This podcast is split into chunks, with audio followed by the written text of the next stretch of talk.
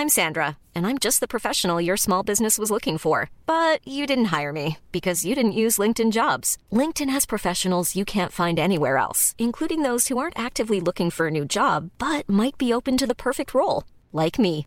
In a given month, over 70% of LinkedIn users don't visit other leading job sites. So if you're not looking on LinkedIn, you'll miss out on great candidates like Sandra. Start hiring professionals like a professional. Post your free job on linkedin.com/people today. Moi qui l'ai. Bonjour à tous et bienvenue à l'heure des pros ce matin. Les avocats de Salah Abdeslam plaideront aujourd'hui pour la défense de leurs clients. Et comme à chaque fois, en pareille circonstance, chacun s'interrogera. Quelle motivation pour un avocat à défendre l'indéfendable? Comment plaider pour celui qui est perçu comme un monstre? Les avocats d'Abdeslam ne plaideront pas l'acquittement. Ils réclameront sans doute une peine qui permet un espoir pour leurs clients. Ils chercheront à exposer la part d'humanité, pense-t-il, qui existe chez celui qui assure la conscience. Les 131 morts des attentats du 13 novembre, les 413 blessés, les familles endeuillées. C'est une mission impossible. Trouver des soupçons d'humanité dans un océan d'insensibilité. C'est une mission impossible, mais c'est aussi la noblesse de l'âme humaine de ne jamais désespérer. Abdeslam sera défendu aujourd'hui précisément au nom de cette idée à laquelle certains s'accrochent et que d'autres récusent. Il y a toujours un espoir dans le cœur des hommes. Audrey Berthaud, il est 9h.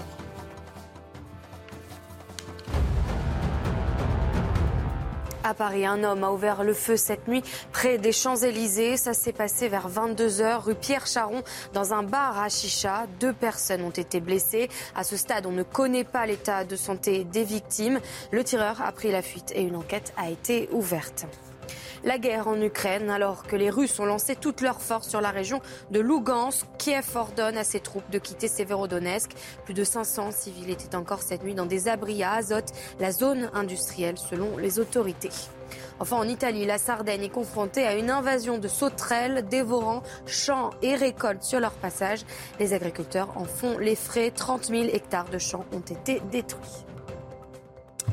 Brigitte Millot est avec nous. On parlera du Covid, mais également de l'affaire Zaka Ropoulou dans une seconde. Euh, Laurent Geoffrin, Georges Fenech et Nathan Dever, euh, bonjour.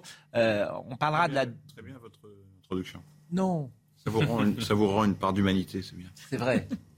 Remercie.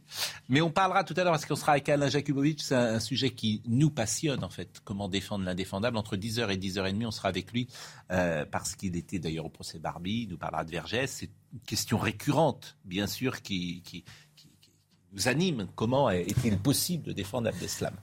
Et d'ailleurs, ces deux jeunes avocats sont effectivement étriés aujourd'hui, notamment sur les réseaux sociaux.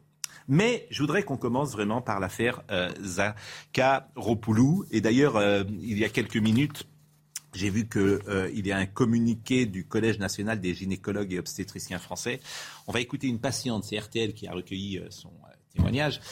Moi, je suis souvent surpris de la société dans laquelle nous vivons. Euh, Chrysoula, euh, donc euh, qui est donc secrétaire d'État chargé euh, de développement, euh, de la francophonie et des partenariats internationaux, donc elle est, elle est ministre, et elle est accusée aujourd'hui euh, de viol de viol, nous dit-on, euh, pour une plainte euh, qui a été déposée le 25 mai et l'enquête ouverte deux jours plus tard, le 27 mai. Cette femme que vous connaissez d'ailleurs, Brigitte? Oui, je la connais. C'est une sommité hein, Oui. dans son domaine. C'est- elle qui a fait connaître, euh, qui a sensibilisé les gens à l'endométriose, cette souffrance de nombreuses femmes. hein. Euh, elle avait, euh, au- avec Julie Gaillet, elles se sont vraiment battues hein, pour faire connaître cette maladie, cette pathologie. Euh, mais il y a eu un plan national d'ailleurs de lutte contre l'endométriose. Oui, c'est une sommité. Mais Et son nom est jeté en pâture, on l'accuse euh, de viol. Et euh, je, je suis toujours frappé aujourd'hui combien la parole des plaignantes est devenue sacrée, quasiment parole d'évangile euh, aujourd'hui. Et on va essayer de comprendre euh, avec vous. Mais tout d'abord, je voudrais donc écouter cette plaignante, euh, car témoignage recueilli par RTL, et je voudrais que vous décodiez. Parce que ce qui nous intéresse, c'est est-ce qu'il y a une charte de la gynécologie Est-ce qu'il y a des pratiques. Est-ce qu'on doit prévenir euh, l'acte médical ou l'acte que, que le gynéco euh, euh, est en train de faire Donc écoutons d'abord euh, ce témoignage. au rendez-vous. Elle est arrivée en retard, en tenue de sport avec un sac de sport. Elle m'a pas regardé dans les yeux. elle m'a dit de m'allonger. Elle m'a pas prévenue. Elle a mis sa main entière à l'intérieur de moi. J'ai l'impression que c'était un point qu'on m'enfonçait. J'ai eu très mal, mais j'ai pas crié, j'ai pas pleuré. Et elle a dit là normalement vous devriez crier. Cette phrase m'a sidérée en fait. Elle appuyait, ça me faisait vraiment très mal. J'ai osé demander si, si c'était vrai que j'étais vraiment stérile.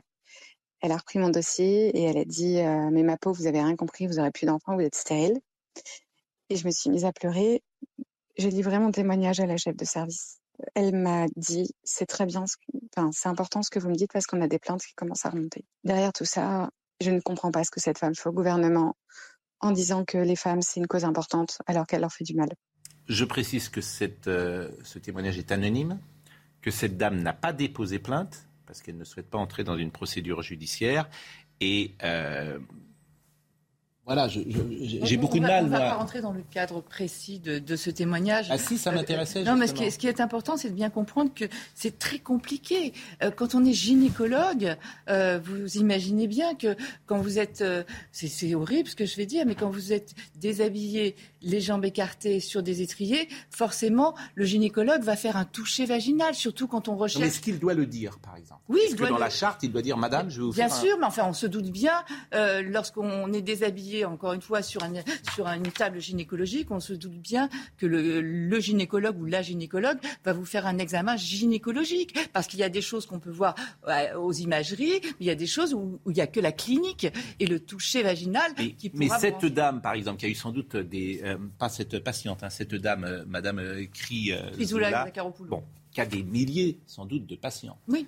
D'ailleurs, ce serait bien qu'elle témoigne justement de, la manière dont elles ont été traitées. je suis d'accord avec vous, mais le problème que ça pose, donc elle a sans doute reçu des milliers de patients. S'il y a une ou deux personnes qui viennent simplement dire, voilà, ça s'est mal passé, et il peut avoir ce rapport-là avec un médecin. Donc cette parole devient d'évangile. Donc les médecins. Euh, Vous savez très bien que c'est le cas dans toutes les minorités maintenant. Hein. Il y a une association aussi de lutte contre les violences gynécologiques qui est menée par une femme qui euh, reproche d'ailleurs euh, dans cette profession qui est beaucoup trop d'hommes. Enfin voilà, après on tombe dans d'autres. Parce que les médecins vont avoir, ça doit être très difficile d'être médecin d'une certaine manière aujourd'hui. En tout cas, on exactement. Ce, type mm. de, de, de, de spécialité. Alors, dans le domaine de la gynéco-obstétrique. Hein. Alors donc le, Collège national des gynécologues et obstétriciens français donc, porte la plus grande attention aux plaintes exprimées par les femmes. Je ne vais pas lire tout le communiqué. Nous appelons les pouvoirs publics à ouvrir une réelle discussion à ce sujet entre magistrats, avocats, représentants des patientes, philosophes et médecins de notre spécialité, euh, dans l'intérêt des patientes, pratique des examens vaginaux ou rectaux. La loi définit la notion de viol comme tout acte de pénétration sexuelle de quelque nature qu'il soit ou tout acte bucogénital commis sur la personne d'autrui par violence, contrainte, menace ou surprise. Mais enfin, quand vous êtes Donc là, il n'y a pas de un Spéculum, un spéculum, c'est pas un viol, c'est un, objet pour examiner votre col. Oui, mais ce que je veux vous dire, c'est que dans l'espace médiatique, depuis euh, trois jours, cette dame est montrée. Je ne veux pas la défendre mm. d'ailleurs, mais je, veux dire, on dit elle a violé. Oui, non, mais je, Donc je, je, la connais pas cette femme, mais je, je m'interroge sur notre société. Après, ça ne veut pas dire qu'il n'y ait pas eu de certains professionnels de santé qui ont été maltraitants avec leurs patientes. Hein. On va, c'est comme les violences policières. On ne va pas dire les violences policières. Il arrive qu'il y ait des personnes qui euh, se comportent. Cette dame, elle dit voilà, elle m'a pas regardé dans les yeux. Bon, tout ça, tout ça est très possible d'ailleurs. Tout ça est très possible. Mais vous voyez bien que euh, il y a quelque chose, c'est un témoignage sur sans doute des milliers de personnes qui. Euh, vous rendez compte des milliers, je sais pas si, si vous voulez, avant, moi, ce qui me navre, mais c'est pas d'ailleurs que dans la gynéco, c'est qu'avant, euh, le médecin et le patient, c'était la, rencontre de deux confiances. Et maintenant, ça va être la rencontre de deux méfiances. Et, c'est ce qui va être terrible. C'est très, cette phrase est très forte, Brigitte. Et je trouve qu'effectivement, elle, illustre notre société d'aujourd'hui. Que faire?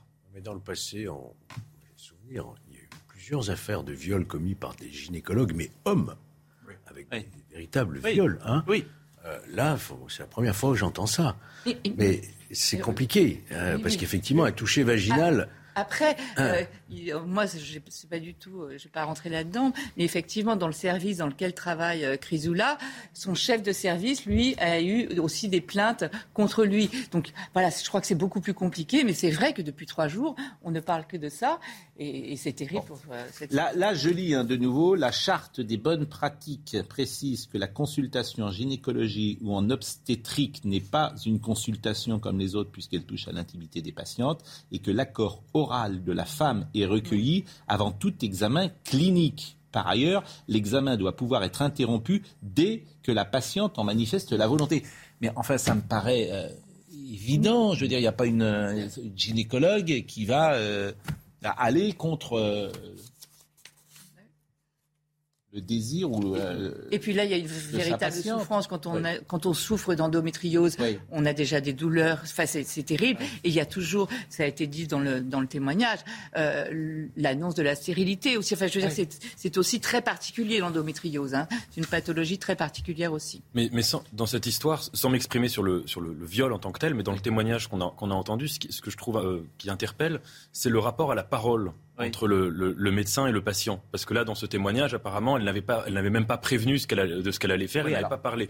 Je, crois, c'était le docteur Alain Toledano, je cite de mémoire le chiffre, mais je crois qu'en France, euh, un médecin coupe en moyenne la parole à son patient toutes les 20 secondes. Alors c'est un sujet un petit peu différent, mais ça montre bien qu'il y a parfois dans le rapport médecin-patient hmm. une, une, non seulement, comme vous le disiez, peut-être deux méfiances qui vont s'entrechoquer, mais deux silences ou deux rapports différents à la parole. D'accord avec vous, mais moi c'est toutes les 10. bon, euh, en tout cas, ce sujet vraiment nous intéresse, que là encore, je trouve que c'est à la fois un sujet qui éclaire la société française et qui montre votre formule est formidable d'ailleurs, de confiance, de défiance. Bon, vous êtes là également ce matin pour nous parler euh, du Covid.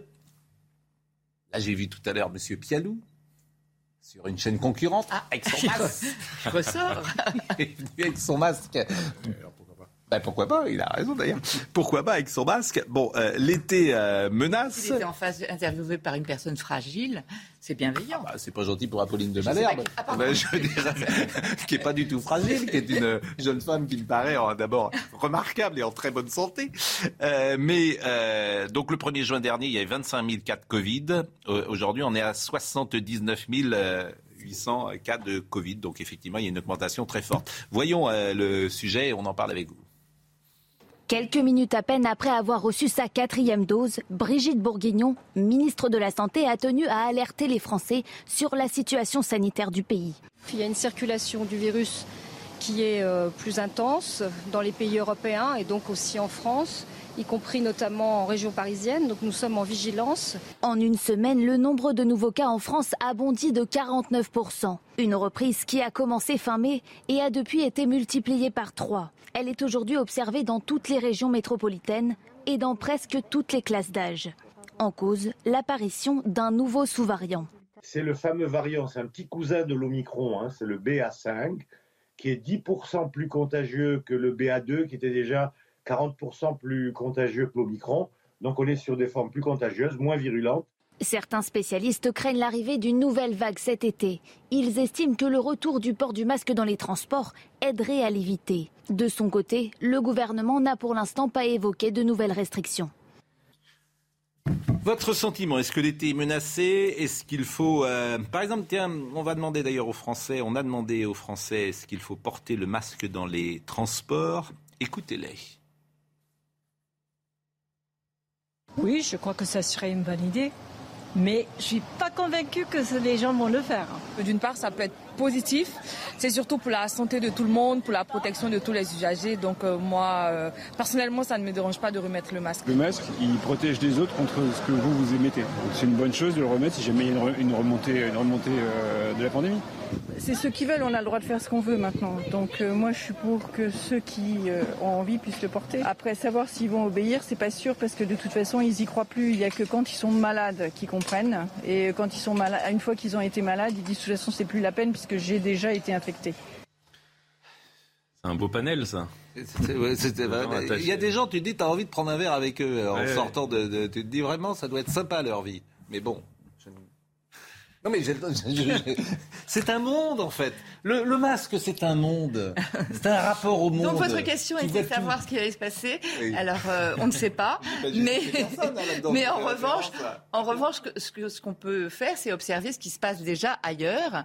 Euh, on a une remontée donc euh, euh, due au BA5, au sous-variant d'Omicron, le dernier arrivé qui a supplanté un peu tout le monde, euh, en Afrique du Sud. Donc il y a une épidémie euh, avec une montée comme ça en cloche et qui est redescendue. Ce que disait le professeur Raoult, tout, à chaque fois, c'est c'est toujours la même courbe. En fait, c'est une succession d'épidémies. hein. Professeur Raoul qui dit que euh, le variant est plus fort là où il y a eu des injections massives de la population. Euh, oui, mais enfin, ça, il n'y a pas aucune. Ça- c'est- c'est- Il dit que plus on On- a vacciné, plus le variant est présent. Plus on vaccine, plus le variant est présent. C'est-à-dire qu'on vous, euh, vous inocule euh, le, Je, je virus. sais rien. Il, il souligne, il il que les variants sont d'autant plus présentes que tout le monde a Il y a été une vacciné. étude euh, hier de l'Imperial College euh, de, de Londres qui a montré que grâce à la vaccination, on aurait évité 20 millions de morts. Donc voilà, on peut, on peut discuter chiffres si vous voulez. Je disais, en Afrique du Sud, il y a eu ce- cette épidémie de- due au BA5 qui a duré environ 8 semaines. Au Portugal, il y a eu cette même épidémie qui a eu à peu près la même durée, 6-7 semaines. Donc effectivement, il est possible, et c'est en train d'arriver aussi chez nos euh, voisins euh, en Allemagne, en Autriche, tous les voisins d'Europe du Nord, c'est la même épidémie. On est, on, on pense qu'il n'y a pas de raison euh, que ça ne se passe pas de la même manière avec une épidémie qui va monter. Bon, cet il n'y aura pas de été, nouvelles restrictions, Au, à mois votre de avis juillet, au mois de juillet, on aura une montée, une augmentation du nombre de cas avec peut-être quelques hospitalisations. On estime qu'il y aura euh, le nombre d'hospitalisations sera euh, doublera en juillet, mais pas en soins critiques, pas de forme grave. Donc- donc- Et grâce à la vaccination. Oui, euh, mais- donc vous pensez qu'il n'y aura pas de nouvelles restrictions? Non. Que le Non, parce que- pas? Alors, Vous vous êtes moqué, des, ça- des- vous Oui. êtes moqué des personnes Mais interviewées. je me suis pas moqué. Mais il y a des gens avec qui non, mais je trouve que pour- là, au moins, euh, justement, chacun est libre de porter ou pas le masque. Je suis d'accord. Voilà. Je suis d'accord. Bon, de toute façon, il y a un avantage avec cette nouvelle assemblée, c'est que maintenant, pour prendre des décisions, ça va être plus compliqué. Donc, donc avant, il y avait un pouvoir un peu autoritaire, disons-le. Donc maintenant, hop, c'est plus possible. Moi, j'aime bien cette nouvelle assemblée. Chacun se responsabilise. On ne va pas rendre obligatoire le masque. hein. On est- on est- Ah, ben on l'a. Vous euh, l'aviez annoncé après les élections, vous allez voir. euh, Mais oui. Mais je pense pas. Mais oui, mais il y, a une- il y a une assemblée qui est différente parce que si vous aviez euh, 300 euh, personnes de la Renaissance, on serait déjà masqués. Moi, je les connais. Audrey Berthaud. Audrey Berthaud. Accusation gratuite. Aux États-Unis, le Sénat adopte un projet de loi interdisant euh, de limiter euh, les armes avec des restrictions sur l'accès aux armes à feu et des milliards de dollars pour financer la santé mentale et la sécurité dans les écoles. Ce projet intervient alors qu'à New York, la Cour suprême a affirmé que les Américains avaient le droit de porter des armes hors domicile. Et puis attention, si vous prenez les transports ce matin en Ile-de-France, des perturbations sont attendues après un appel à la grève de la RATP et de la SNCF. Les lignes A, C et D du, du RER vont être euh, particulièrement touchées et seulement un train sur trois circulera sur les lignes H, J, L et R du Transilien. Écoutez, Enfin, madame. la finale du top 14, c'est ce soir à partir de 20h45 sur Canal+. Montpellier et Castres s'affronteront au Stade de France en 2018. Lors de la même finale, Castres avait terrassé le favori Montpellier 29-13.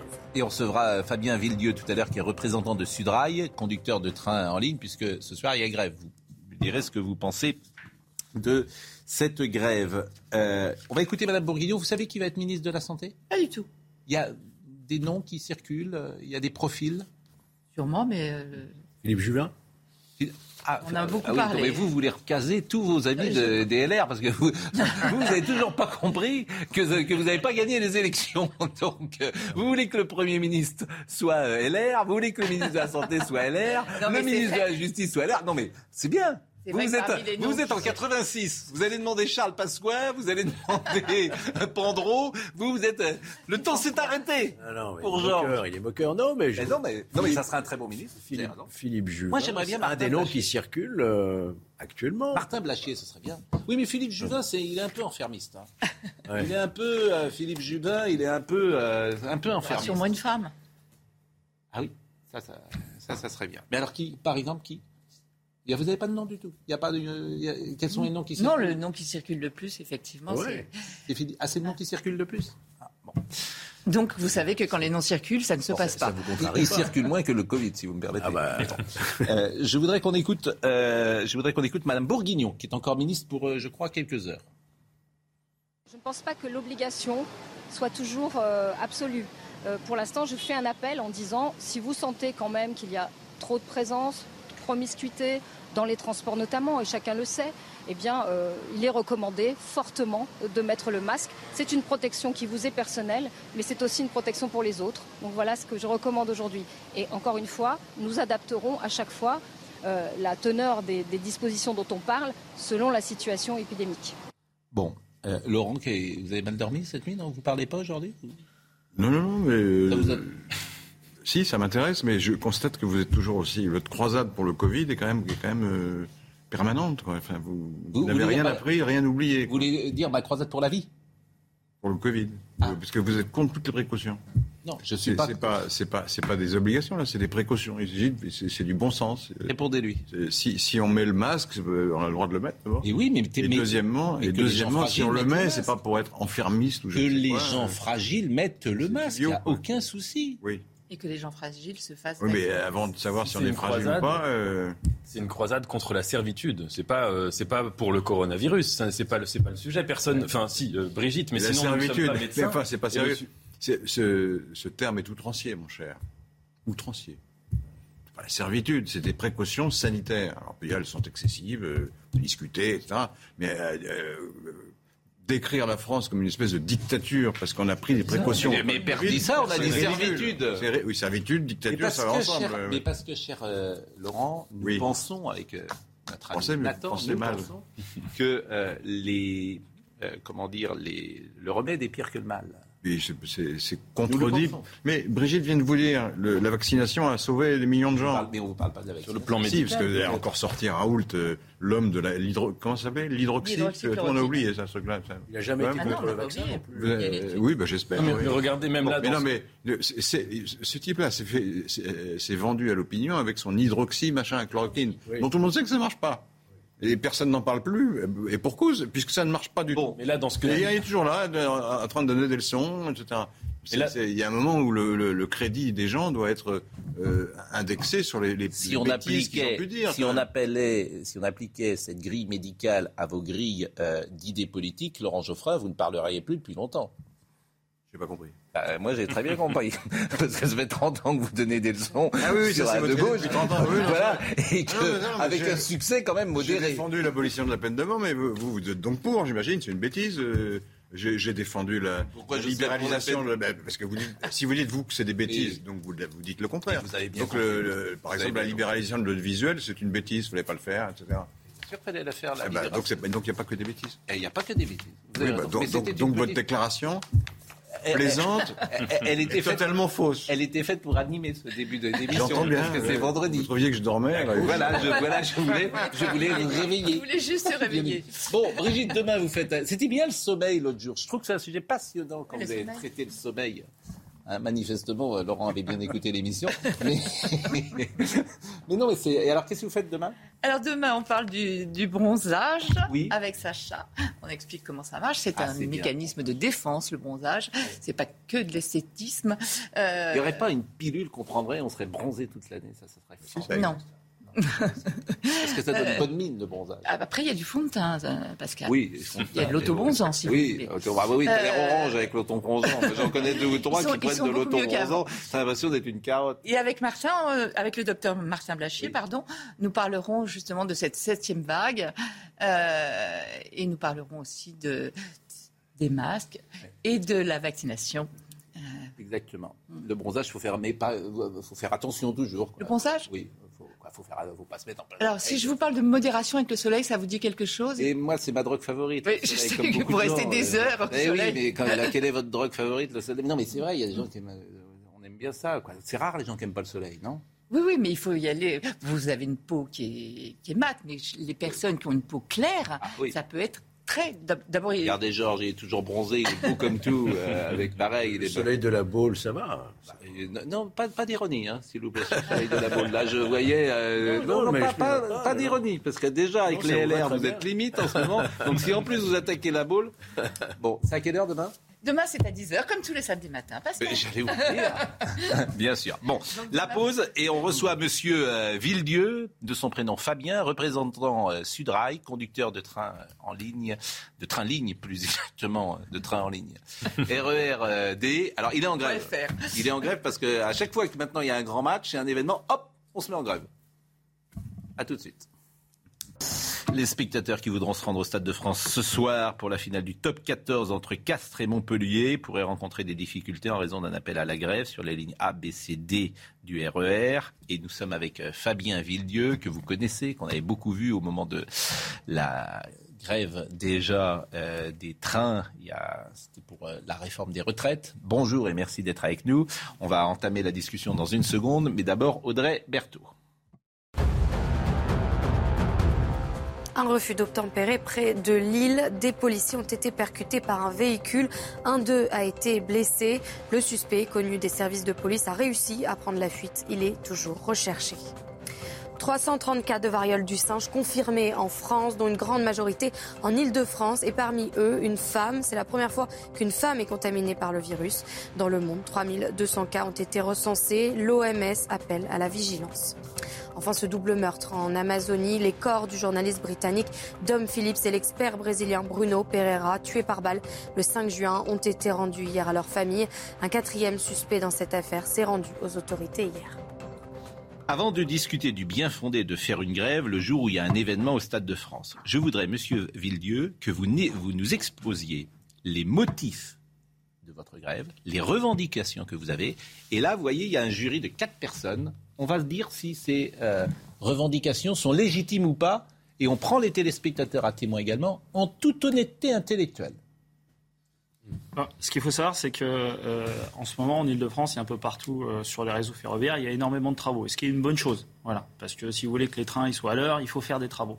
Sauf que ce qu'on savait faire il y a quelques années, on ne sait plus faire aujourd'hui, c'est-à-dire programmer suffisamment les travaux pour que les conséquences sur ces travaux euh, n'aient pas de conséquences néfastes pour un certain nombre d'agents comme les conducteurs de train. Ce qu'il faut savoir, c'est que ça fait des mois et des mois que nous, conducteurs de train, nous sommes commandés au dernier moment, la veille pour le lendemain. Je ne suis pas sûr qu'il y ait énormément de professions Donc ça, c'est la première revendication que vous avez. Vous trouvez dommage.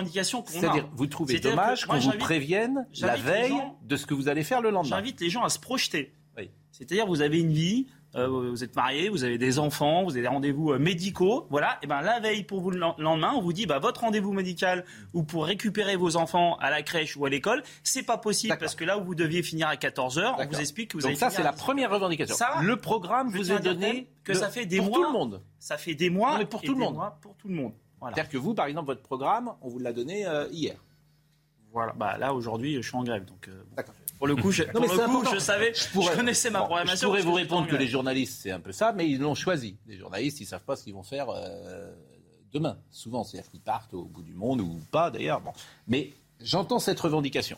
Est-ce que c'est une bonne ou pas revendication? On pourra en discuter. Première. La deuxième revendication. Mais je, je, voudrais quand même insister sur le fait, parce qu'on dit oui, mais de, les syndicats, vous êtes toujours là à dégainer euh, la grève, non, mais moi, quoi qu'il arrive. Cette, cette revendication, et le fait qu'on a challengé la direction, parce qu'on a challenge toujours les organisations syndicales, on, ça fait des mois et des mois qu'on dit à la direction, il faut que vous trouviez des solutions. Et c'est pas très compliqué. Aidez-moi, aidez fou, bah, a priori, je sais pas si c'est compliqué, mais en tout cas, ils y arrivent pas. Voilà. Donc, on n'est pas, j'ai du mal on n'est pas, on n'est pas dans une situation. 24 heures avant, j'ai l'impression que vous. On n'est pas dans une situation où ça fait 15 jours que ça dure et on se dit, euh, non, nous y compris, on a été cool. Moi, je vous le dis. Pourtant, Sudrail, on a toujours euh, l'image d'extrémiste. On a été cool. On a dit, ça, on, a, on a dit euh, depuis des mois et des mois, il va falloir vous améliorer. Aujourd'hui, la direction n'y arrive pas en partie parce qu'elle n'arrive pas à embaucher. À cela s'ajoute une deuxième couche, et ça c'est vrai, je serais malhonnête de vous le dire, où il y a un problème de salaire à la SNCF. Voilà. Ce qui fait qu'il y a un mécontentement. Ça fait, Alors, ça, ça fait 8 ans que la grille de salaire à la SNCF a été bloquée. Pour tout le monde ou pour uniquement les conducteurs de train? Pour l'ensemble des cheminots. D'accord. Alors, est-ce qu'on peut connaître, par exemple, la grille de salaire qui euh, est en cours à la SNCF et que vous contestez? Bah, après, ça dépend de quel métier vous faites. Mais moi, je donnerai qu'un seul exemple. Mm. Aujourd'hui, si vous prenez euh, votre traitement de base, quand vous rentrez à la SNCF, vous êtes 300 euros en dessous du SMIC. Voilà, le SMIC, il est 1646. Vous rentrez à la SNCF avec un traitement brut de 1300. La seule chose qui fait la différence, parce que c'est illégal évidemment d'être en dessous du SMIC, c'est votre prime de travail et le fait que vous bossez en horaire décalé.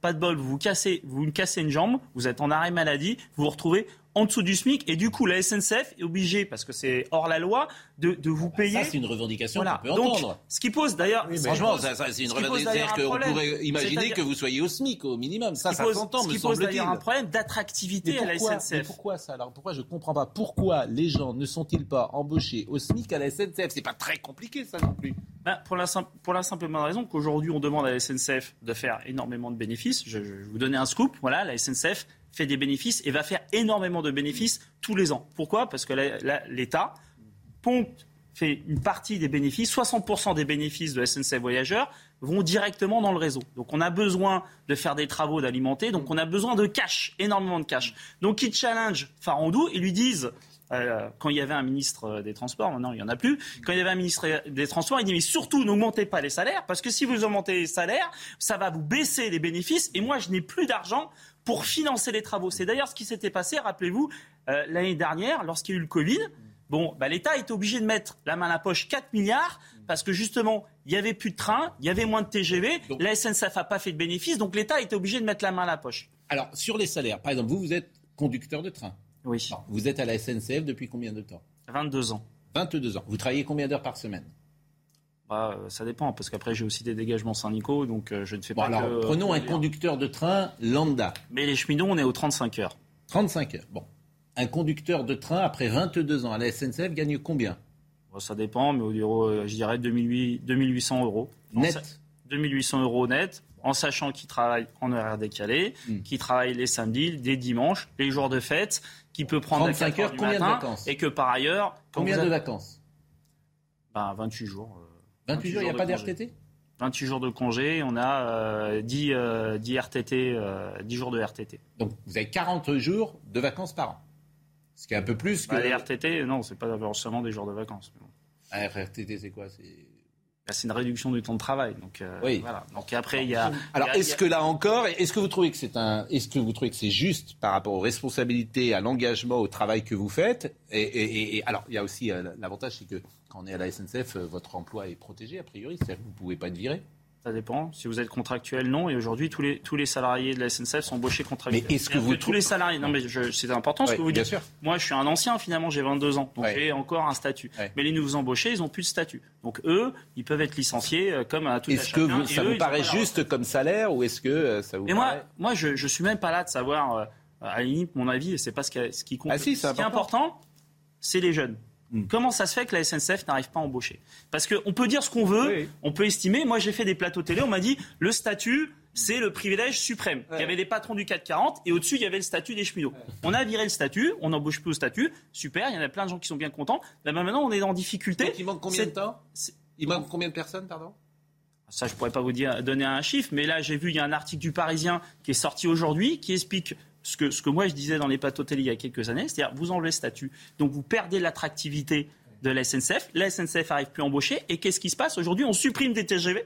On supprime des TGV. Au moment où on nous dit qu'il faut faire du report modal, il faut que les gens quittent la voiture, prennent du TGV, on supprime TGV. Pourquoi? Parce qu'on n'arrive pas à embaucher au matériel. Au matériel, on n'arrive pas à embaucher. Moi, j'ai une question quand même à vous poser. Euh, que vous ayez des revendications, c'est tout à fait légitime. Et qu'elles sont peut-être même, pour la plupart, légitimes. Je ne veux pas rentrer dans ce débat. Que vous ayez un droit de grève, c'est constitutionnel et garanti, et on ne le remettra pas en cause.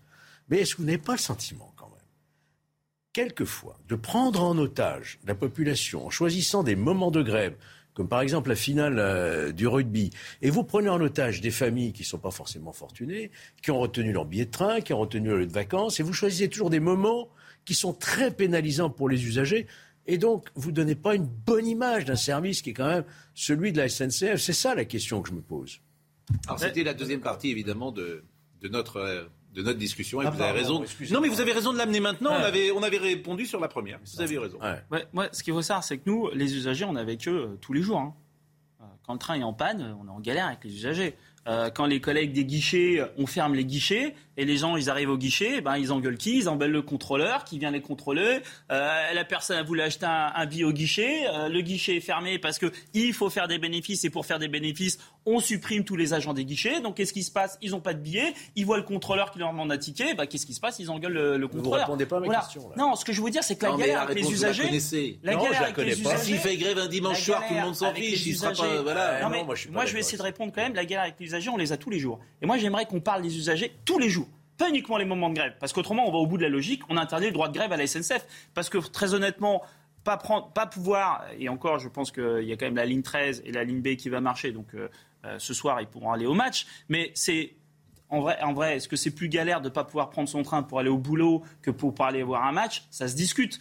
C'est tout le temps Bon, galère. est-ce que les revendications sont galère. légitimes, Et nous, les gars, et, et moi, j'aimerais enfin qu'on parle des cheminots en dehors des grèves, euh, qu'on parle des, des, euh, des usagers en dehors des grèves. C'est-à-dire qu'à chaque fois, c'est toujours la même rengaine. C'est-à-dire que on parle des usagers et de la galère des usagers qui est tous les jours. Moi, je vous dis, parce qu'il y a des problèmes des déseffectifs, il y a du matériel qui est mal entretenu. Moi, par exemple, il y a un train que je prends régulièrement. Il est en unité, unité simple au lieu d'être en unité multiple. Donc, j'ai demandé pourquoi, vu que je suis en interne. C'est-à-dire que le train est divisé en deux. Voilà. Du coup, tout le monde est entassé à l'intérieur. Donc, j'ai demandé comment ça se faisait. Parce que on n'arrive pas à entretenir. Et pourquoi on n'arrive pas à entretenir? Parce qu'on n'arrive pas à embaucher. Donc ça, cette galère, c'est pas les jours de grève, c'est tous les jours. Donc j'aimerais qu'on en parle en dehors des jours de Eh grève. ben, C'est très bien. Alors, moi, j'en- j'entends tout à fait ce qu'a dit euh, Georges. On comprend pourquoi euh, vous faites grève aujourd'hui. C'est effectivement, euh, c'est un rapport de force. Vous l'avez dit. moi, j'accepte par- pas trop, hein. Oui, on peut ne pas accepter, mais on explique. Bon, maintenant, est-ce que vous trouvez que les revendications, on a écouté, sont légitimes C'est un métier euh, technique d'abord, il faut des compétences. Et deuxièmement, euh, il y a des servitudes horaires, donc c'est pas, pas simple. euh, il faut aller d'un bout à l'autre du pays. Enfin, on n'est pas, on rentre pas chez soi tous les jours. hein. C'est un peu normal que ça soit compensé par un bon salaire, ça, non? Et moi, je Je suis- que je le, suis plutôt le d'accord. salaire que vient de dire Monsieur, il me paraît. euh, bon, c'est un bon salaire. Oui, mais c'est un bon salaire. Moi, bon, l'histoire mais du SMIC, par exemple, c'est vrai que c'est une revendication qu'on peut entendre. Non, mais je, voudrais, je voudrais dire une chose. Le, euh, vous faites venir monsieur, c'est très bien. Vous, ensuite, vous- vous- il y a un feu roulant de questions. Avec, euh, derrière, il y a les privilèges de la SNCF. Ah non. Forcément. Pas du Si. tout. Bah si, Non, vous gagnez Et alors, vous avez un 13e mois, vous n'avez pas très. Vous devriez faire la même chose. Ça, c'est pas bien de dire ça, parce que c'est pas vous vrai. devriez faire la même chose avec un PDG du 440. Vous le faites venir, là, il s'assoit là, et vous lui dites euh, Dites-moi, vous gagnez combien Ensuite, euh, et le parachute euh, pour la retraite, c'est combien et, le- et vous travaillez combien de temps Et ça, Vous devriez faire la même chose. Et, on ne le fait jamais. On ne le fait jamais. Ça n'a rien à voir. Si, ça mais bon, c'est un Si, un un dispositif. démago, ce que vous dites. C'est un dispositif, c'est pas du tout démago. Un je- petit peu. Faites-le alors. Non, mais il n'y avait pas, il le sait bien, Monsieur Villedieu, il n'y avait pas du tout dans mes questions quelque Non, chose d'inquisitoire. Inquisitoire, ça se dit oui, ça Bon. se dit, oui. Il y a une volonté de comprendre et de prendre à témoin avec ceux qui nous écoutent, qui peuvent euh, se placer dans leur propre situation. De dire, voilà, je travaille, combien d'heures, combien d'heures j'ai de combien j'ai de vacances, etc. C'était pour ça, c'était simplement pour ça. Moi, je l'ai dit plusieurs fois, il m'a convaincu, Monsieur Villedieu, euh, sur le euh, la SNCF devrait être un monopole naturel. Naturel. Je trouve qu'en France, on a fait aussi n'importe quoi depuis des années. Il suffit de prendre le RERB euh, pour se rendre compte que c'est un scandale, en fait. C'est un vrai scandale, les infrastructures, ça a été mal fait. Là, tu vas à Gare Saint-Nazaire pour aller en Normandie. Vous avez pris les trains pour aller en Normandie? C'est invraisemblable. La- L'aménagement du territoire en France, c'est invraisemblable ce qui a été fait. Donc je suis plutôt euh, enclin à entendre ce qu'il dit. Et, puis sur cette question des, des- des- des- privilèges, entre guillemets, avec mille guillemets de la SNCF, quand il y a eu ce débat il y a, quelques années, je trouve qu'il y a quelque chose de, de dangereux dans cette logique à vouloir euh, pointer du doigt, les, des, en nommant privilèges, ce qui est en fait une protection de certains travailleurs dans l'État social. Et à partir du moment où on commence à monter les travailleurs les uns contre les autres, en estimant que certains qui ont des protections assez basiques, en effet qui sont très éloignés du, du- du confort matériel de la vie d'un patron du CAC 40, que ces gens-là sont des grands privilégiés euh, qui usurpent en quelque sorte la place des autres, eh bien, euh, on réduira leur euh, privilège, protection, et ça finira par s'abattre sur d'autres travailleurs à la fin. Donc il ne faut pas faire, être dans cette logique de... de, de- de- Simplement, dans les revendications que vous faites, moi j'entends, il y en a une que j'entends, effectivement, c'est euh, le SMIC, euh, pour euh, commencer. La deuxième, je l'entends moins, c'est-à-dire qu'on vous prévienne en permanence 24 heures avant, bah, ça fait partie peut-être. Non, mais vous Non. avez cité tout à l'heure le, le- comment dire le, euh, le rendez-vous médical. C'est pas tous les jours que tu as un rendez-vous médical. Oui, par contre, c'est tous les jours vous devez récupérer vos enfants. Voilà. Ça, et, et c'est tous les jours vous devez avoir à peu près une vie de famille. Et très honnêtement, non. Aujourd'hui, moi par exemple, je suis un agent qui était en roulement. C'est-à-dire quand vous avez un roulement, c'est-à-dire j'ai des horaires décalés, mais le fait d'être en roulement, je sais à quelle heure sont Oui, euh, en fonction des Bien jours. sûr, bien voilà, ce qui vous permet De vous projeter, ne serait-ce de Oui, faire je suis La direction. Non, mais je suis d'accord, j'entends ce que vous dites. Voilà, ou même voir votre femme ou euh, Oui, voir non, mais si j'entends. êtes une femme. Et ben ça, tout est chamboulé la veille pour le lendemain. Et ça, ça n'existait pas il y a 10 ans. Ça, avec les travaux et avec les baisses d'effectifs, on n'est plus capable. Il y a une règle qui dit qu'on doit vous prévenir 21 jours avant. 21 jours avant, on peut tout vous changer, mais on doit vous prévenir 21 jours Ah. avant. Aujourd'hui, on ne sait plus le faire, du coup, on le fait la veille pour le lendemain. Et vraiment, quand vous dites Voilà. la veille pour le lendemain, c'est vrai pour tout le monde ou vous caricaturez, vous caricaturez C'est vrai pour la très grande. Alors, de temps en temps, ils arrivent 4 jours avant à vous prévoir. Mais en vrai, la règle, de plus en plus, maintenant, c'est la veille pour le lendemain. Et très ça, important. c'est vrai pour, faut- euh, ceux faut qui aussi se projeter. C'est-à-dire que des fois, on a l'impression que les gens, ils se disent Ouais, bon, les cheminots, ils aiment faire grève pour faire grève. Non, enfin, enfin, je ça. Moi, je vais perdre 100 balles sur l'histoire. Bien sûr. Voilà, donc je vais pas perdre. Il y a des problèmes de pouvoir d'achat. Je vais pas perdre euh, à, la veille des vacances pour me faire plaisir. C'est qu'il y a de véritables soucis. Par, par ailleurs, moi, je, je, je, je, je veux- je vais profiter pour dire quelque chose. J'ai envie de dire depuis un bout de temps. Aujourd'hui, on va avoir une mobilisation des salariés de la première et seconde ligne. Tous ceux qu'on a applaudis pendant des mois et des mois, qui ont tenu le service public, euh, les agents du médical, euh, les profs de l'éducation nationale, euh, les cheminots, les éboueurs, tout ça, aujourd'hui, est confronté à quoi? C'est-à-dire que c'est des gens qui n'étaient pas payés, en tout cas pas suffisamment payés, et qui seront trouvés justement confrontés, qu'on a monté à juste cause, en disant bah, c'est bien ce que vous avez fait, et deux ans après, on les a complètement ignorés. Et donc l'histoire de- de- de- de- des- revendications salariales va revenir à fond. Et on ne, peut- si on ne comprend pas ça, on ne comprend pas Eh ce ben qui moi, va je suis plutôt d'accord avec vous. Je ne peux pas vous dire autre chose, je suis plutôt d'accord avec vous. Euh, Audrey Berthaud, il est 9h45. Je vous en parlais hier, le chauffeur de camion qui a renversé volontairement un cycliste en janvier dernier a été condamné à trois ans de prison, dont deux avec sursis. L'homme de 50 ans est également accusé de violence volontaire. Il a été condamné à une obligation de soins et a versé 6 700 euros aux plaignants. Au procès des attentats du 13 novembre, les avocats de Salah Abdeslam plaident aujourd'hui pour le seul membre encore en vie des commandos qui ont frappé Paris et Saint-Denis il y a sept ans, avec l'espoir de lui éviter la prison à vie. Le parquet national antiterroriste a réclamé contre lui la réclusion criminelle à perpétuité incompressible. Et puis huit hommes condamnés pour avoir volé une porte du Bataclan ornée d'une peinture de Banksy. Les peines vont de six mois avec sursis à deux ans de prison ferme, bien en deçà des réquisitions du ministère public. Merci Monsieur Villedieu et je connais votre engagement personnel parce que vous aviez fait grève combien de temps Deux mois. Deux mois. Donc pendant et là vous n'aviez pas été payé pendant deux mois. J'ai mis 5000 euros sur la table et en mars 2020, j'ai eu une paye à zéro. C'est la première fois que ça m'arrivait. J'ai eu une paye en mars 2020 à zéro. Après, Et- et- du coup, quand- je suis content parce que je pense avoir mis ma petite pierre à l'édifice dans le fait que la retraite à points a été retirée. Et quand euh, on dit parfois que c'est les syndicats qui payent euh, la grève, le manque à gagner, le manque à gagner, c'est vrai ou pas ça?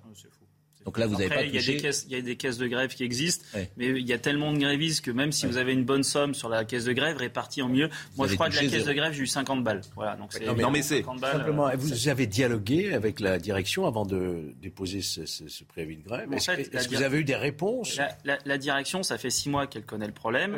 Euh, sauf que ce qui s'est passé, pour être honnête avec vous, c'est que vu que l'année dernière, les plans de transport étaient euh, diminués suite au Covid. Voilà. Donc on était en, en, sureffect- en sureffectif, donc du coup ça se voyait moins parce qu'on trouvait toujours des solutions.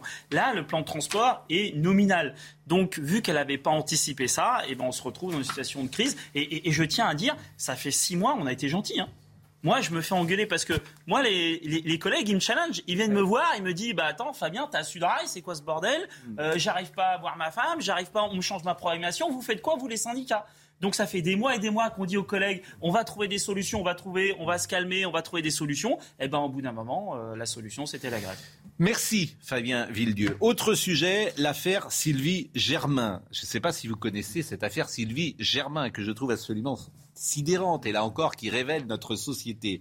Euh, un extrait du roman Jour de colère de l'écrivain français a été proposé au bac de français. Depuis une semaine, des milliers d'élèves de première se déchaînent sur les réseaux sociaux, sur l'extrait en question et sur l'auteur avec des propos souvent injurieux et parfois menaçants.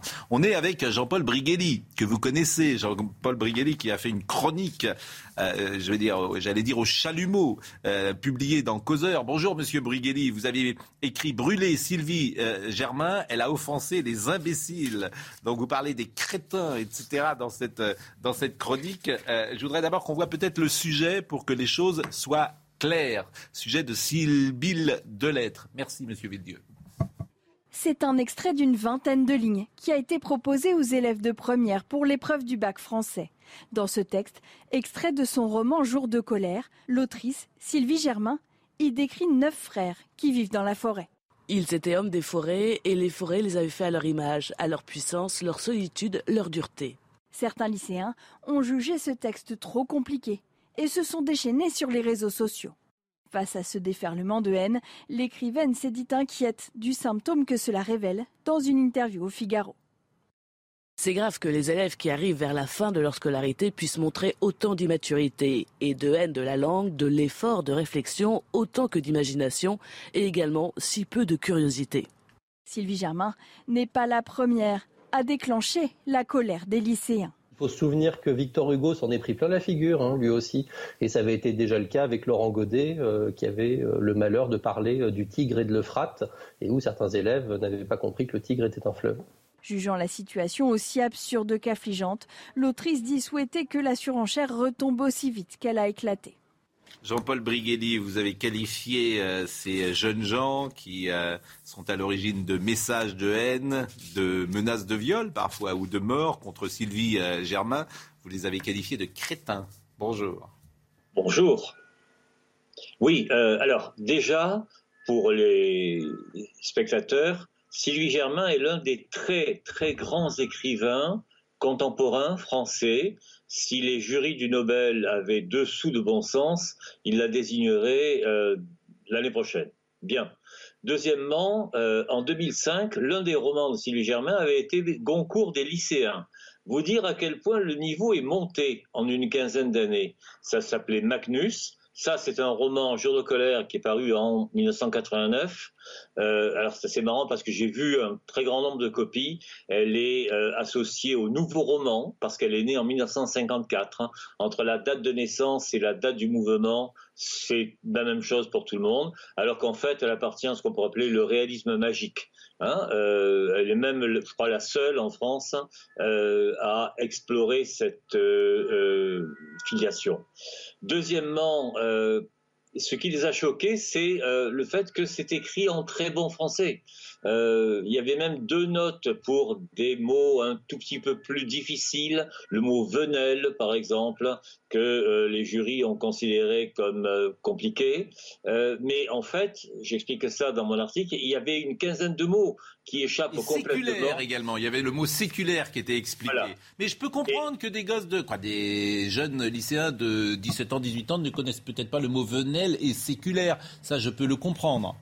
Oui, mais euh, il y avait encore une quinzaine de mots qui ne comprennent pas non plus. Euh, ça, je peux vous assurer que dans les, dans les copies, frayer, par exemple, euh, c'est lettre morte. D'ailleurs, ils, évitent d'en parler. Quand ils en parlent, ils font un contresens.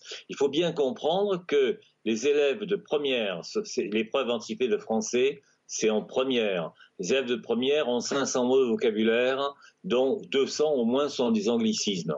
Hein, euh, voilà, on a parlé la semaine dernière, euh, les élèves de bac pro ne connaissaient pas le mot ludique parce que pour eux c'est fun, euh, mais là on constate une dépossession de la langue, sauf bien sûr, parce que on ne fait pas faire une généralité, sauf dans certains paquets de copies qui eux sont excellents et qui viennent de euh, lycées, privés ou publics, réputés. Donc on a la preuve même qu'on est dans un enseignement à deux vitesses. D'un côté, on a des crétins qu'on a formés pour être crétins et qui vont le rester en manipulant leur télécommande. Et de l'autre côté, on a des élites qui propulsent leurs enfants vers les postes où ils les remplaceront. On fait la euh, pause et on revient vers vous. Euh, je salue euh, Noémie Schulz parce qu'on parlera d'Abdeslam et on sera avec Alain Jakubowicz pour comment défendre l'indéfendable. Ça va être un de nos sujets tout de suite. Mais tout d'abord la pause. Difficulté du métier qui est le mien. Est-ce qu'on peut élargir et mettre un plan large? Tous les vendredis, regardez, tous les vendredis, j'ai affaire à des gens qui vont fumer pendant la pause et je reprends sans eux. Que dois-je faire? Est-ce que je dois les sanctionner? Est-ce que je dois leur dire, euh, comme un maître d'école, ah, ils reviennent, regardez-les, tout penauds, ils vont rentrer, rentrer, ils sont tout penauds. Et tous les vendredis, c'est pareil. Ils partent comme des enfants. votre faute, vous en fait, c'est la, c'est la récréation. Il faut que vous compreniez, c'est la récréation. J'ai des enfants autour de la table. Vous êtes allés fumer, c'est ça? Non, non, non, non. Ah, non, on non, disait non. que vous étiez allé fumer. Je Non, précise que Nathan Dever, les liens artificiels romans chez Alba Michel, vous nous l'avez apporté très gentiment ce matin et euh, vous avez fait une dédicace pour chacun d'entre nous. Et euh, c'est euh, effectivement, si je comprends bien, je ne l'ai pas lu bien sûr encore, c'est un livre sur votre génération qui est entre le virtuel et la réalité. Exactement. Et, et je voulais vous dire, parce que ça fait un an que vous venez, le plaisir qu'on a à ce que vous soyez avec nous et à vous écouter, puis à saluer euh, votre intelligence, qui n'est pas si fréquente dans le monde dans lequel nous vivons.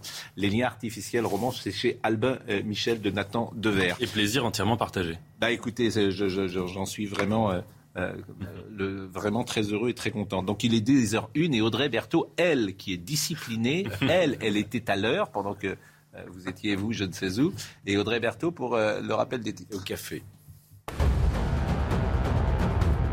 La vaccination contre la Covid a permis d'éviter près de 20 millions de morts. C'est le résultat d'une étude publiée dans The Lancet. Elle est basée sur des données provenant de 185 pays et territoires. Les orages ont été encore nombreux cette nuit dans les trois quarts du pays. Par endroits, la grêle a fait de gros dégâts et avec ces orages, des trompes d'eau sont également tombées. Cinq départements sont en vigilance orange pour orage. Enfin, à New York, hier, un chien de Saint-Hubert a remporté le plus grand honneur du monde canin, celui de grand champion du prestigieux concours de Westminster. C'est la première fois qu'un chien de cette race gagne ce concours. Ce chien s'appelle Trompette. Après sa victoire, il a patiemment, comme vous le voyez, pris la pause pour des photos. Il est formidable ce chien, j'avais pas eu cette information. Est-ce qu'on peut le revoir ce chien Oh, il est... Comment c'est, c'est quel ma- Il s'appelle Trompette. Trom- C'est un Trompette. chien de Saint-Hubert. Un chien de Saint-Hubert, mais je- j'avais jamais vu ça, ce chien. Un chien comme ça, le chien de Saint-Hubert. Il doit manger des biscottes, peut-être, mais bon. On l'invitera la prochaine fois. C'est les chiens de la gendarmerie. Comment On l'invitera. On- C'est le chien euh, pisteur de la gendarmerie. Bon, on termine. D'abord, je reçois, nous recevons, nous sommes heureux d'être avec euh, Noémie Schulz. On parlera d'Abdeslam dans une euh, seconde. On sera également avec euh, Alain Jakubowicz, comment défendre l'indéfendable. On termine simplement sur Sylvie Germain. Monsieur Brigelli est resté avec nous. Bon, on vous connaît. Vous êtes effectivement jugé comme euh, très réactionnaire et très conservateur sur ces sujets de l'école. Je voulais simplement euh, savoir s'il y avait des réactions sur le plateau, Nathan. Moi, j'avais une réaction, c'est que quand euh, M. Brigelli parle de crétin, il ne faut pas y voir une insulte.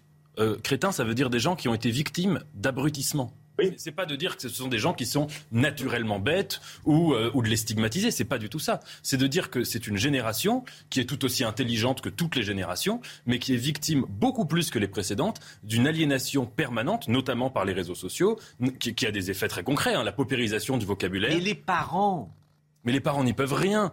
Euh, moi, j'ai pas encore Ah, d'enfants, me- mais je veux dire, euh, quand on voit dans- Noémie, elle a deux de- jeunes enfants. Quel âge ont vos enfants, Noémie? 3 et 9. Bon, ils sont encore à l'écart de ça. Peut-être qu'elle va, euh, euh, elle sera euh, très directive pour que ses enfants ne tombent pas là-dedans. Les parents ont une responsabilité quand même. je, je vous le souhaite, mais euh, ça me semble extrêmement difficile pour un parent euh, de pouvoir euh, enrayer. Déjà, tu peux choisir l'école où tu mets tes enfants.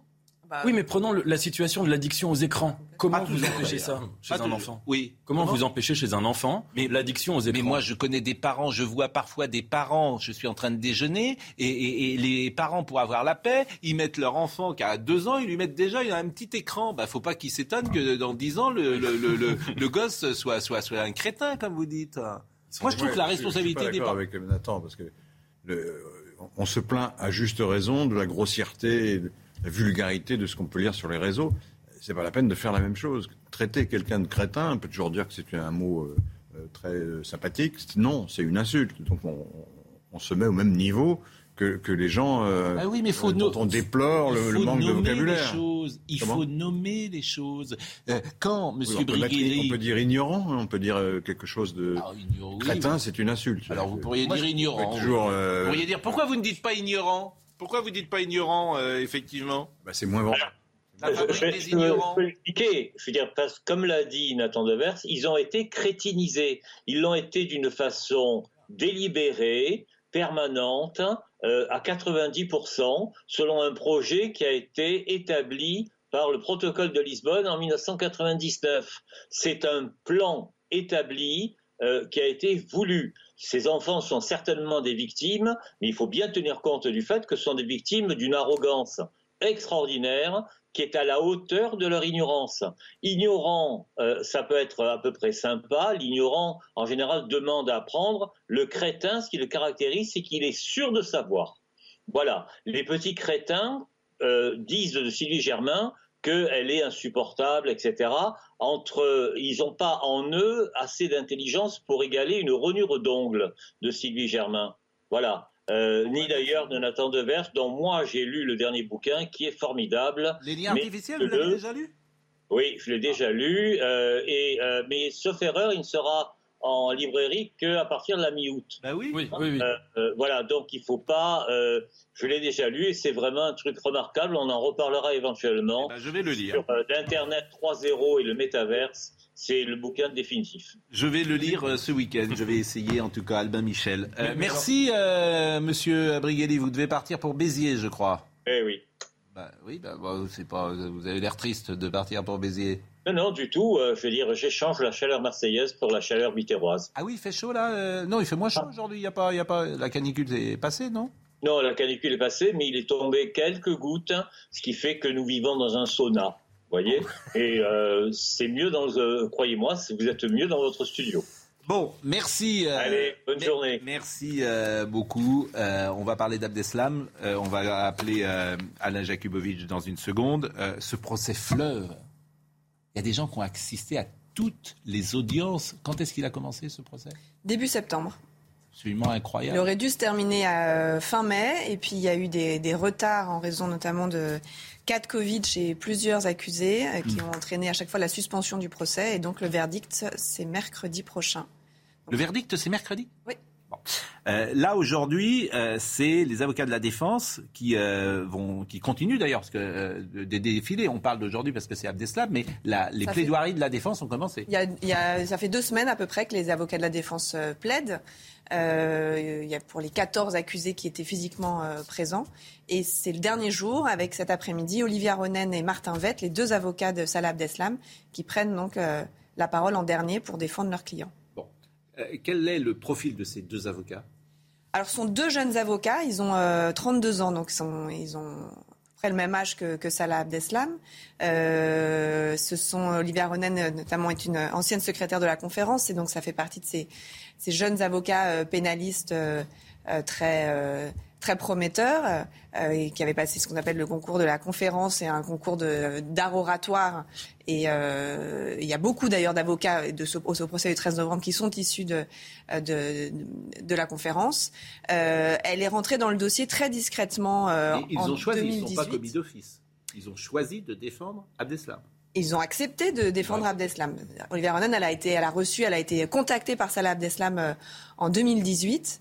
Euh, il lui a écrit. euh, on ne sait pas de quelle façon euh, il s'était procuré ou il avait décidé de lui écrire à, elle. Elle avait, elle était intervenue sans doute dans des dossiers. Il avait eu, vent de, ce qu'elle était capable de faire. Il lui a écrit et elle a choisi d'accepter de le défendre. Ça n'a pas été facile. Hein. euh, Elle, a, elle a eu l'occasion de, le- de le raconter parfois. Elle est- euh, ça a suscité beaucoup d'incompréhension, y compris parfois de personnes de, de son entourage, des personnes euh, Mais elle a été là, par exemple, depuis le mois de septembre. Elle a été là à chaque audience? pratiquement tous les jours. Mais euh, c'est un secret, euh, j'imagine que c'est pas Abdeslam qui paye. Donc euh, pendant un an, elle met sa carrière professionnelle entre parenthèses. J'imagine qu'il n'y a pas de ressources. Alors il y a, l'aide juridictionnelle, donc les avocats de la, de la- tous les avocats peuvent toucher la- l'aide juridictionnelle. Et puis il, y a, il y a un système qui s'est mis en place avec des avocats de partie civile qui eux vont avoir de, pour certains des très grosses rentrées d'argent parce que quand vous avez plein de, vous représentez beaucoup de, victimes comme c'est le cas pour certains cabinets, avec un système où ils vont reverser euh, une partie aussi pour euh, les avocats de la, de la défense. D'accord, parce que j'imagine c'est quand même. en euh, place. Vous voyez, c'est une question. J'ignorais, totalement.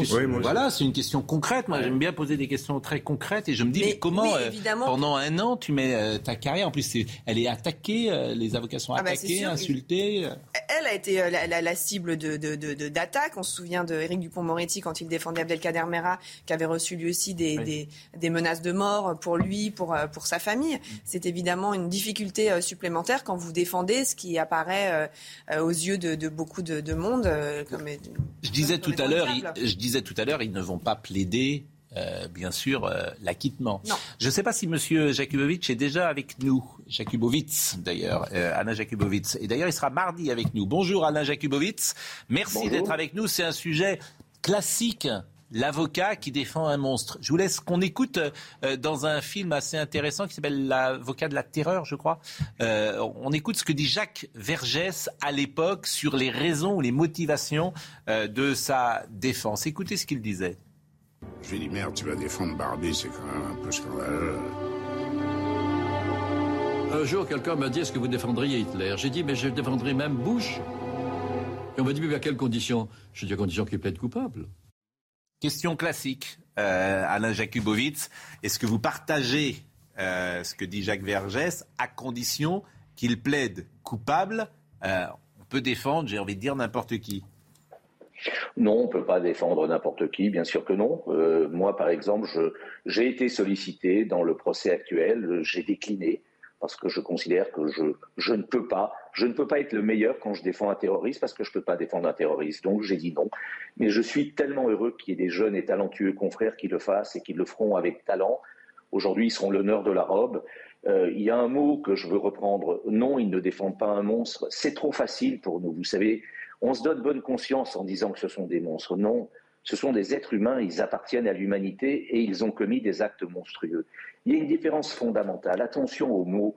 Ce sont des hommes, ce sont des femmes qui commettent ces actes.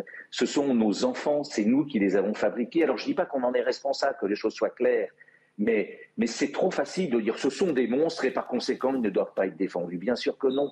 Bien sûr que non, ils doivent être défendus. C'est l'honneur d'un État de droit. C'est la différence entre un État de droit et la barbarie. C'est d'accorder aux assassins les plus monstrueux, ceux qui ont commis les actes les plus monstrueux, les plus terribles, de leur accorder les droits qu'ils ont refusés à leurs victimes. Voilà, c'est cela un État de droit. Et je suis heureux et je suis fier que de jeunes avocats fassent ce que moi, je ne pourrais pas faire. C'est ça le barreau. Et c'est ça euh, l'honneur de notre robe. Précisément, Alain Jakubowicz, euh, pourquoi vous ne pourriez pas le faire Vraiment précisément, ça m'intéresse de savoir qu'est-ce qui vous empêche de le défendre précisément, Monsieur Abdeslam? Écoutez, vous savez, nous sommes sans doute, nous, avocats, la dernière profession libérale. C'est-à-dire un professionnel qui a le droit de dire non. De dire je ne peux pas vous défendre, je ne veux pas vous défendre. Alors il peut y avoir plein de raisons. Il peut y avoir des raisons financières, il peut y avoir des raisons intellectuelles, il peut y avoir... Et puis, il y a également, je dirais, la ligne rouge. La ligne rouge de quelque chose qui est de l'ordre de l'impossible. Ma propre ligne rouge, on me l'a beaucoup reproché, a évolué avec le temps. J'ai défendu récemment, effectivement, un accusé. On me l'a beaucoup reproché en disant que lorsque j'étais jeune, j'avais dit que je ne pourrais pas le faire. Eh bien oui, j'étais jeune. Et je ne suis pas à 60 ans passés, euh, près de 70 ans, le même avocat que celui que j'étais lorsque j'avais 30 ans. Ma ligne rouge a évolué. Celle du terrorisme est immuable. Voilà, je, je ne peux pas la bouger. À partir du moment où on rentre dans une défense qui a trait à une forme d'idéologie, les assassins terribles de ces, de, ces, euh, de ces actes qui ont été commis, il y a une idéologie derrière. Il y a, il y a quelque chose qui, pour moi, Mmh, j'entends bien, c'est ce qui m'intéressait. Et que je ne peux pas défendre. C'est ce qui m'intéressait de, comprendre. ce dont parle euh, Maître Jakubowicz, je partage entièrement ce qu'il vient de dire, en fait, ça a un nom, défense, ça s'appelle la clause de conscience. Oui. Absolument. L'avocat peut faire jouer sa clause de conscience. Je ne peux pas, en conscience, mmh. défendre. Ça ne veut pas dire que l'accusé n'a pas le droit à une défense. Mmh. Bien sûr. moi, personnellement, je ne peux pas. Ça va au-delà mais, j'entends bien, mais puisque vous en avez parlé, je voulais pas vous en parler, euh, Alain Jakubowicz, parce que euh, vraiment, je trouvais pas forcément euh, délicat de ma part de, poser cette question. Mais puisque vous-même, vous en avez parlé, je vais poser cette question et je suis persuadé que les téléspectateurs se, se la posent. Pardonnez-moi hein, peut-être, j'espère que cette question ne vous choquera pas. Qu'est-ce qui vous permet de défendre d'un côté Nordal Lelandais, qui est accusé d'avoir tué une jeune enfant et qu'est-ce qui vous empêche euh, de, euh, comment dire, de défendre Abdeslam? Et vous y avez répondu pour Abdeslam, mais, euh, et je le comprends, mais à ce moment-là, cette grille de lecture, certains peut-être s'étonnent qu'elle ne soit pas appliquée pour un tueur d'enfants. je l'ai dit, c'est l'idéologie, c'est le mobile, c'est voilà, le, le, crime est, bien sûr que pour les victimes, pour l'opinion publique, le crime est, le même. C'est, c'est une enfant qui est morte dans des conditions terribles, bien sûr, mais pour moi, à mes yeux, la défense n'est pas du tout la même, parce que il y a cette notion, je le dis, d'idéologie, de, volonté hégémonique, de, il y a, y a une, je dirais, euh, un motif qui est horrible, qui est insupportable aux euh, attentats du, euh, du 13 novembre. Il n'y en a pas dans l'acte d'un criminel, j'allais dire, entre guillemets, de droit commun. C'est d'ailleurs bien la raison pour laquelle ces assassins-là sont jugés devant une cour d'assises spéciale. Bah, je vous remercie vraiment parce que c'est. Et, et, bien sûr, le droit qui s'applique elle-même, mais l'appréhension du sujet n'est pas la même. Et d'ailleurs, la cour d'assises devant laquelle qui est appelée à juger ces, attentats est une cour d'assises qui est composée exclusivement de magistrats et non pas de jurés. Il y a là une différence qui est une différence avec nous, fondamentale. parce qu'il est mais je comprends qu'elle puisse échapper. Je suis obligé de vous couper parce qu'il est 10h16 et, vous savez que nous avons un rendez-vous d'infos euh, tous, les quarts d'heure. Euh, Audrey Berthaud, mais c'est passionnant.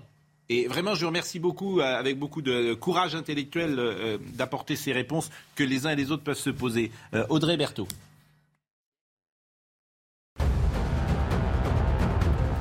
Le parti conservateur du Premier ministre britannique Boris Johnson a essuyé deux défaites lors d'élections parlementaires partielles qui ont provoqué la démission du président du parti au motif que quelqu'un doit prendre ses responsabilités. Le gaz, une ressource stratégique en pleine guerre en Ukraine. À Bruxelles, la Norvège s'est engagée à augmenter durablement ses livraisons de gaz vers l'Union européenne en développant de nouveaux gisements en mer du Nord. La Norvège livre déjà un quart de la consommation en gaz des 27. Enfin, après la pénurie d'huile de tournesol, c'est au tour de la moutarde depuis plusieurs semaines. Difficile d'en dans les supermarchés. En cause, une faible récolte des graines aggravée par la guerre en Ukraine passionnant échange sur le fond, pour le coup, avec Alain Jakubowicz, de ce que doit être un avocat et sa ligne rouge personnelle et, comment il peut défendre les uns et peut-être pas les autres. Simplement, cet après-midi, euh, que vont plaider ces avocats? Les avocats de Salah Abdeslam, vous l'avez dit, ils vont pas euh, plaider l'acquittement. Il ne s'agit pas de dire euh, notre client il est innocent.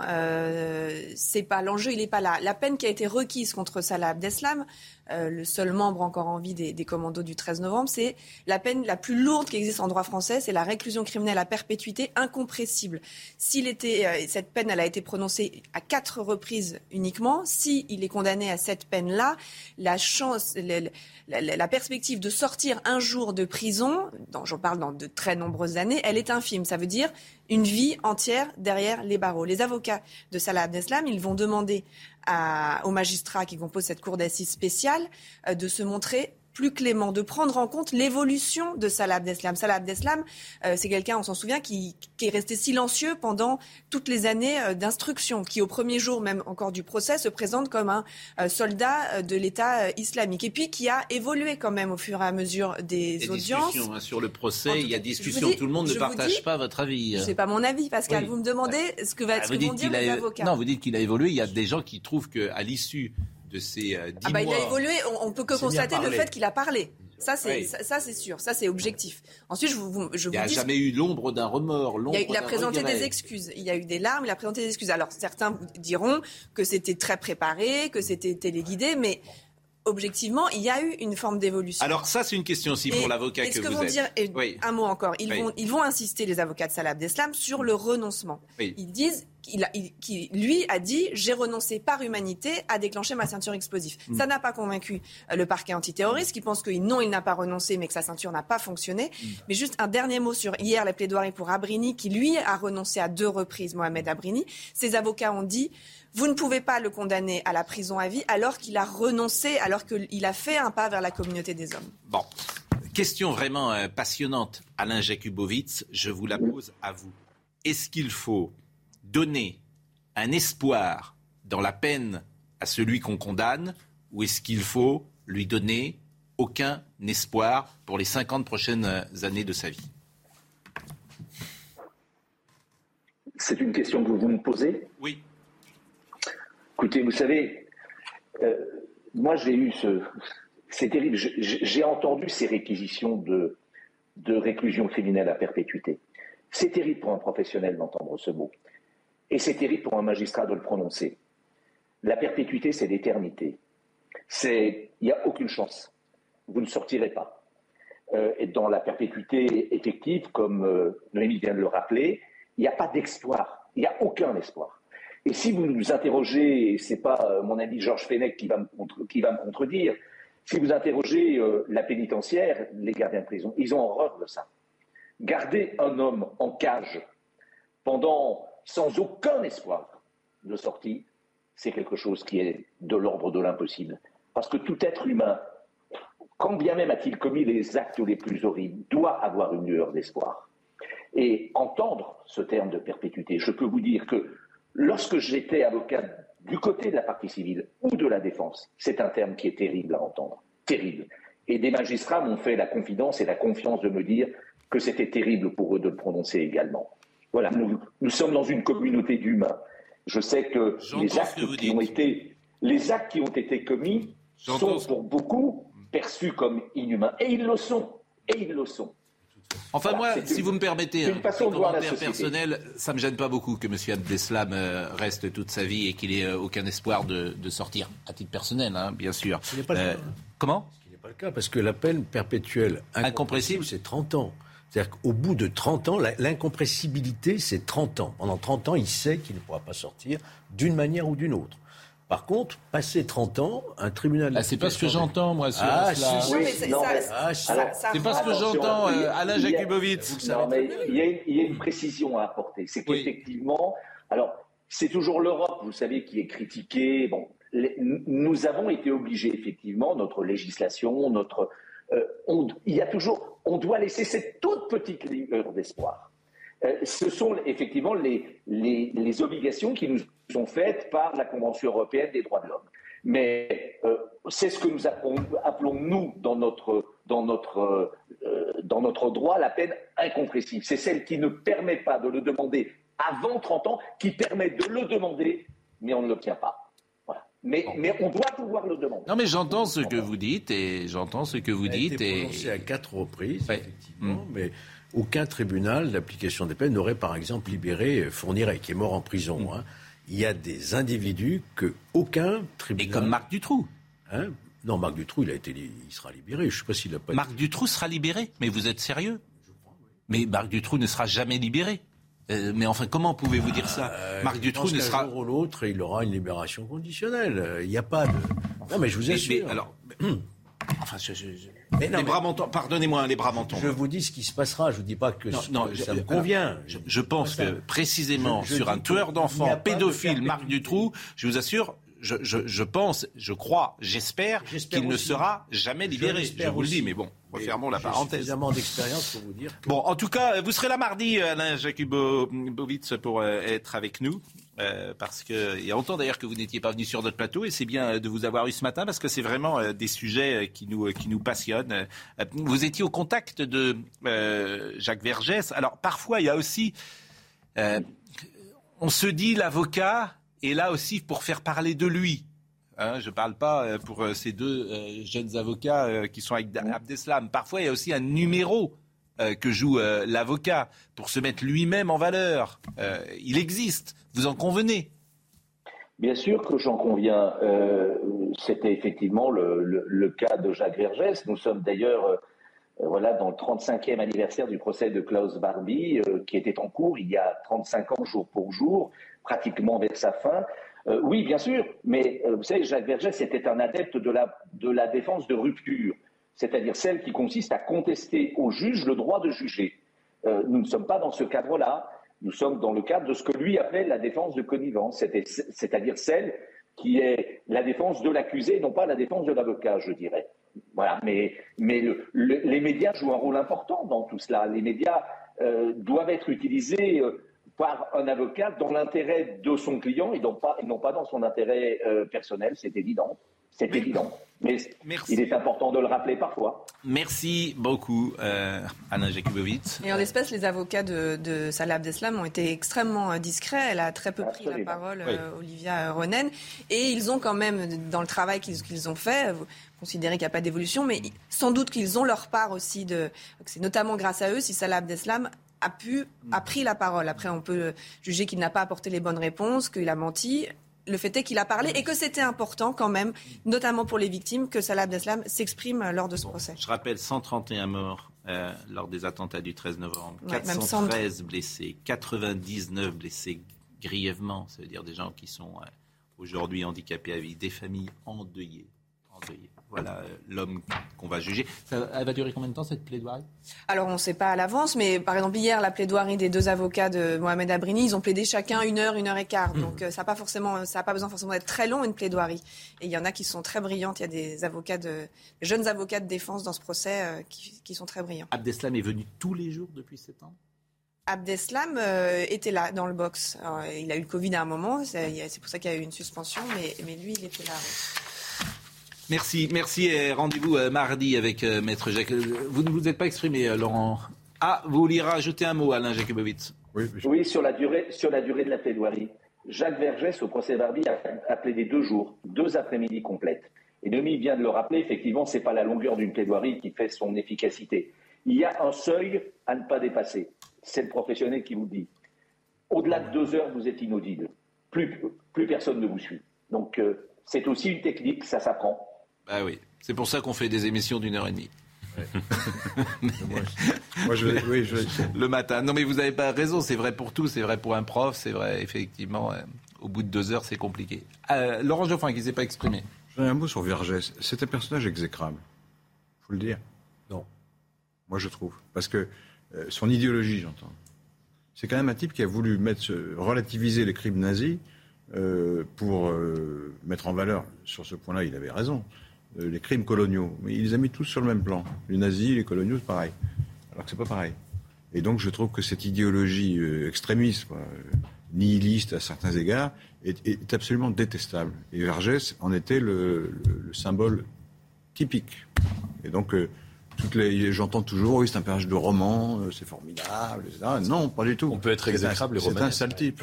On peut être exécrable et Bon, romanesque. paix à son âme, comme Certes, dit l'autre, mais, oui, euh, dans, dans le rôle Parce du méchant. Le fait qu'il ait disparu pendant 8 Oui, ans. non, mais on dit ça, quasiment, on dit ça de manière pour le- l'excuser. quoi. Bon, comme on est en retard, je voudrais euh, qu'on salue notre ami Philippe Labro et qu'on voit un extrait euh, de l'émission dimanche euh, prochain. Dimanche, euh, je suis en train- C'est terrible, j'ai ah ouais, j'ai l'impression d'être dans la même situation que la semaine dernière. Voilà. Euh, il reçoit Didier Meilleran, qui est journaliste et fondateur de Psychodon, un mouvement dont le groupe Canal d'ailleurs est partenaire et qui vise à lutter contre les maladies psychiques. Écoutez cet échange avec Philippe Labro. Ça s'appelle L'essentiel chez Labro. C'est tous les dimanches sur C8. J'ai un problème de vue. Je vais chez l'ophtalmo. J'ai mal aux dents. Je, je vais chez le dentiste. Je me sens pas bien dans ma tête. Je vais chez le psy. Et il n'y a pas de tabou. Il faut vraiment partager euh, nos émotions av- avant qu'elles nous cancérisent sur le plan psychique, avant qu'elles nous fracturent. Nos émotions sont toutes légitimes. J'ai le droit d'être triste. Vous avez le droit d'être triste. Vous avez le droit d'être en colère. Vous avez le droit euh, d'être joyeux. Toutes nos émotions orchestrent notre santé mentale. Nous pouvons les partager euh, pour être au mieux dans nos vies. Et c'est pour ça que nous, on communique beaucoup sur les réseaux sociaux avec un hashtag. Hashtag, c'est quoi ton mood? Et Philippe Labro recevra également Nicole Lambert, qui est la créatrice des triplés. Vous connaissez ça, les triplés hein, Dans le Figaro Magazine, c'est merveilleux cette petite bande dessinée. Euh, il y aura également Agatha Ebras, qui est la petite fille de Robert Ebras, qui est le dernier survivant du massacre d'Oradour-sur-Glane, et le musicien Thomas Leleu, joueur de tuba mondialement renommé. Il est 10h30. Euh, Audrey Berthaud. Cet été, préparez-vous à arriver plus tôt à l'aéroport qu'auparavant. C'est ce que demande le Conseil international des aéroports qui, pour certains, peinent à retrouver leur efficacité après la crise sanitaire. Et puis s'ajoutent plusieurs grèves de certaines compagnies qui perturbent les départs en vacances. Dans le sud de l'Ukraine, un fonctionnaire de l'occupation russe a été tué aujourd'hui. Ça s'est passé à Kherson dans un attentat. Ce type d'attaque se multiplie selon les autorités. Enfin, en Équateur, au moins six personnes sont mortes et des dizaines d'autres blessées dans de violents heurts entre manifestants indigènes et forces de l'ordre. Depuis dix jours, des milliers d'Équatoriens protestent contre le coût de la vie et réclament plus d'aide sociale. C'est terminé, Audrey? Terminé. Ça a été vite. Euh, merci euh, beaucoup. Euh, merci beaucoup. C'est euh, la dernière émission de la semaine, donc c'est l'occasion euh, de remercier euh, Marine Lançon et Justine Cerquera qui étaient avec nous.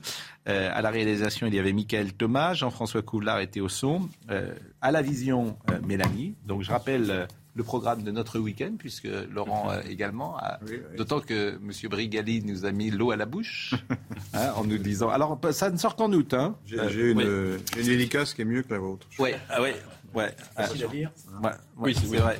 Ah bon. Ah oui, que, bien sûr. Bon, ben, oh, attendez. Bon. Et on vous donnera les crayons de couleur aussi la prochaine fois qu'on vous offrira un livre. Euh, c'est un roman, donc il est possible qu'il soit sur la liste des concours. Pourquoi pas? Ah, c'est possible, j'en sais rien. Oui. Bah, c'est un roman. Bon. Merci Noémie. Passez un excellent week-end à tous et Jean-Marc Morandini dans une seconde.